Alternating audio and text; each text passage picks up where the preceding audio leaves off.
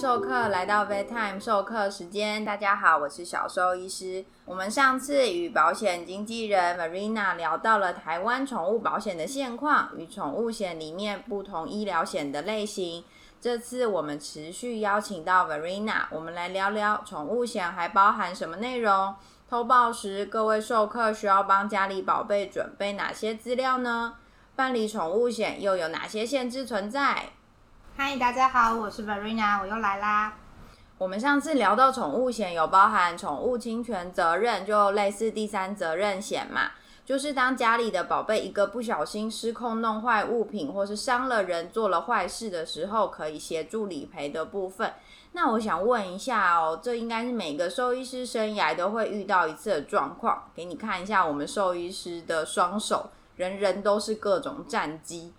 经验再丰富的兽医师，都还是有机会被咬上一口。其实我们没有那么害怕会杀人的狗狗或猫咪啦。对于这些紧张或是害怕到会攻击的小朋友，我们兽医师其实都有法宝可以使用。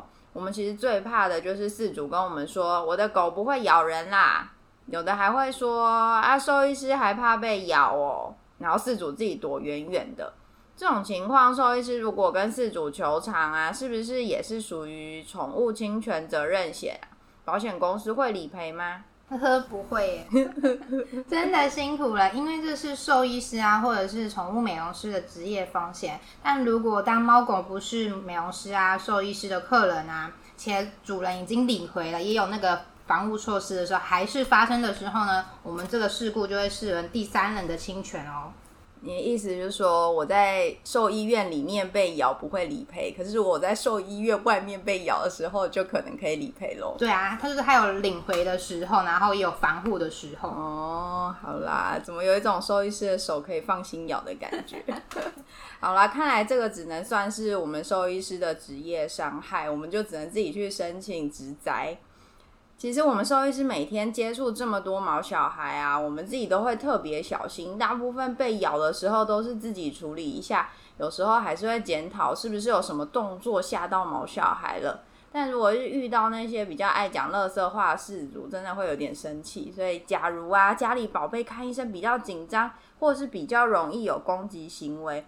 各位授课记得在看医生的时候要自己自首一下啦。那我接着介绍宠物险的包含项目。嗯，宠物协寻广告费用啊，是为了寻找走失毛孩所产生的费用，可利用媒体或印刷品刊登的方式啊，给付实际支出的费用。不过呢，悬赏金不在此内哦。那另外啊，还有寄宿日额，是指主人因为疾病或意外住院，无法照顾毛孩，将毛孩送往宠物旅馆寄宿。那一年的话，最高可申请十天给付哦。诶，那如果像现在新冠肺炎呐，那有些主人就真的中了之后去医院住院，然后毛孩没有人顾，是不是就可以申请？可以，那我们就是主人的那个诊断书提供啊，跟毛孩的那个收据就可以来申请。你说收据是指他去外面寄宿的那个每天的金额？对，那可能八百到两千块都有。哎，所以就是一天最高就是两千吗？对。哦，那。那这样其实我觉得还蛮适合，就是像有些阿公阿妈他们会养毛孩陪伴他们，那他们也比较容易就是因为一些疾病去住院，其实他们都是蛮适合去申请这种保险，对不对？嗯，那这时候啊，你的要被保人的话，就写阿公阿妈会比较适合，就是事主刚好是他，经验主人就是他，然后我们之后的诊断书证明啊，那个所有的事主主人啊，那个栏位都要统一哦。哎，那如果是呃，比如说妈妈怀孕要去生 baby，那这样子可以申请吗？因为怀孕会住院，然后可能之后还要去月子中心。嗯，因为怀孕不是疾病跟意外的范围，所以就没有喽。哦，所以只限于在疾病或者意外住院，然后才可以去申请。对，而且住院要三天起，三天以上哦，要对，然后最高十，最高是十天。那还有一些宠物险保障内含丧葬费用啊，可能三千到五千，那主人就可以体面的送心爱的毛孩最后一程。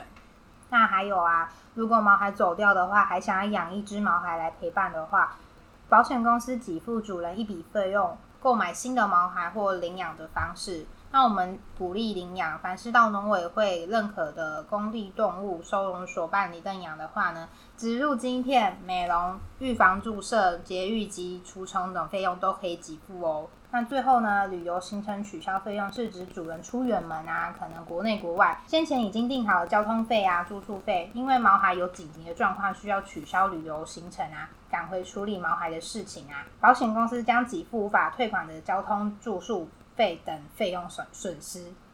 诶，我真的遇过不少次是毛小孩在主人出发当天或者是前一两天生病，然后主人就立刻取消班机跟行程的状况。我觉得有这个项目也可以让主人更能够安心照顾自己的毛小孩。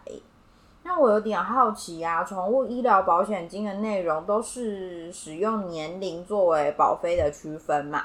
但是以我在兽医临床收费的部分，大部分的医院其实是用体重来区分医疗费用，诶，像是一般检查可能比较没有太大差别。但是像药费啊、住院费、手术费、麻醉费，其实都会根据体重有大幅度的变动。如果是三公斤的小马尔跟三十公斤的黄金猎犬，同样的手术跟住院费，可能就会差到上万元。不知道 Verena 有什么看法？大多的宠物险啊，采自然费率是由那个保险公司的精算师设计出来的。那可能出险率较高的年龄层啊，保费将逐年增高。但市面上呢，也有设计出高达二十万的宠物险方案，就是医疗费用可以用二十万，那可以给付小兽医师提到的大型毛孩医疗费用，当然价格也不菲喽。嗯，那我想要请教一下，如果发现随着年纪越来越大，毛小孩可能罹患慢性疾病。那是不是就有可能发生无法续保的状况？还是有没有建议哪种类型的保险可以比较安心？嗯，对的，产险为一年一约，没有保证续保，只有自动续约的功能，所以每一年续约都是新的契约哦。新契约的规则就跟出保一样，给付保期日开始后才发生的事故。那例如呢，可能三月份的时候发生此事故，那六月份的时候到期，所以我们就只剩下三个月的时间可以来做这个给付哦。所以你的意思是说，假设我现在在三月的时候检查出来，嗯，我的猫有慢性肾病。然后，所以我就可以在三到六月这段时间的检查、治疗，就是都可以给付。嗯，你只剩下三个月的时间来做给付，因为如果是呃，如果是续期的话，我们就是新契约，那我们就把它认为它就是新契约前所发的既有状况。哦，所以当我第一次发现就是疾病的话，我可能就是要在。当年的保险期限到之前，赶快把所有的检查都做一做，这样。嗯，对哦。哎，这样的意思是不是每一年保险公司都会重新评估目前毛小孩的状况适不适合使用原先的保单呢？不适合的话，他可能就会依照状况就是进行调整。嗯，会哦。如果损率过高的话，可能不会续约。那或者会有另外一个续约的机会，就是除外某部分。像是有一只法斗，它理赔了二十次，所以呢，这时候续约的话，我们请客户签署除外的同意书，那让他继续续约，保障其他新契约生效日后发生的事故。所以他之后他一样可以续保，可是他那他的皮肤就被除外了。哦，那。诶，我想要问哦，就是事主帮毛小孩办保险的时候啊，就是都会来跟医院要一些资料嘛。但好像每一家保险公司的内容跟要求的资料都不太相同，对不对？然后事主也常常会搞不清楚，就是到底需要哪些证明，或者有些资料兽医师也不知道怎么开立。像是我就有遇到事主说，哎，医生医生，我有办宠物保险，说要九岁以下，但是我不知道他几岁，你可不可以帮我看一下，然后帮我开证明？老实说就很为难啊，就是我也没有办法，就是说他一看就说他是九岁以下，就有点像随便指一个路人，然后问我他几岁，其实就是我真的没有办法这么精确的说出来。那我想问，就是如果办理宠物保险啊，到底需要准备哪些资料？年纪真的是很重要吗？嗯，大多宠物险的证明文件啊，我们要求一定要晶片为主。那也有保险公司比较弹性啊，可以提供晶片啊、注射疫苗、体检证明或者协同证明、择一的证明的即可。那为了申请理赔的时候，让保险公司确认是否为同一只毛孩的话，另外需附上近期的三呃三个月内的。毛孩正面四肢站立的彩色照，让保险公司呢确认毛孩是否有那个外观缺陷啊。那对于年龄的证明的话，我都一律跟客户说，依兽医大概的判断哦，应该可以依照毛发、牙齿、容貌由生育过判断岁数嘛。这其实很难呢，就是像是毛发状况，可能就跟日常的饮食照护啊、皮肤状况或是一些特殊疾病有关。那有些毛色比较深的小朋友，随着年纪增加，就有可能出现一些白毛。但也确实有遇过黑猫十几岁，但是毛发还是乌黑亮丽的，这真的还蛮不一定。然后牙齿其实也是啊，有些主人很认真，每天帮毛孩刷牙。十五岁的牙齿可能比五岁的牙齿状况还要好。那有些狗狗很爱咬一些很硬的零食或是玩具，那牙齿磨损的程度就会很严重。我想根据外观，我们兽医师最多能够勉强判断是老年动物、成年动物。但说实在，很多毛孩都是 baby face，老了真的就是一样可爱脸。所以有时候问我们年纪就真的很为难。通常什么样状况可能会让保险公司评断是没有办法承保吗？嗯，没有特别的限制诶，因为保险公司的官网的宠物险常见的问题啊，如何判断岁数，一律都是依兽医判断哦。因为没有人比我们更了解宠物几岁啦，所以就我们说了算。对，你们最大。那主人也有可能回应说，我领养了它四年，那就很明显就是四岁起跳啦。最主要的还是要健康投保，投保后比较不会有理赔的纠纷哦。所以这样听起来，其实保险前最重要的就是完整的健康检查报告，算是最好的依据。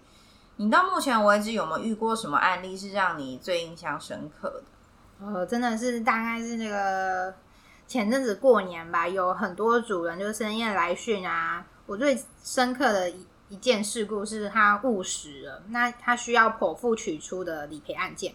主人说狗狗半夜在哭，那急诊啊 X 光检查出有金属在胃里面。那取出的时候看到有梳子的针，然后卷电线的铁线缠了一些很多很多的头发。客户啊，就是主人，他表示说医疗费用超贵，贵到都可以买三只贵宾了。那我让我想到这这台吸尘器真的很不便宜，所以提醒，对，他很温馨，然后他就是花了那那一次好像花了快七万块，然后也就是提醒啊，有毛小孩有养那个毛小孩啊，或者是有练食癖的毛孩的话，都一定要注意环境有没有小东西哦。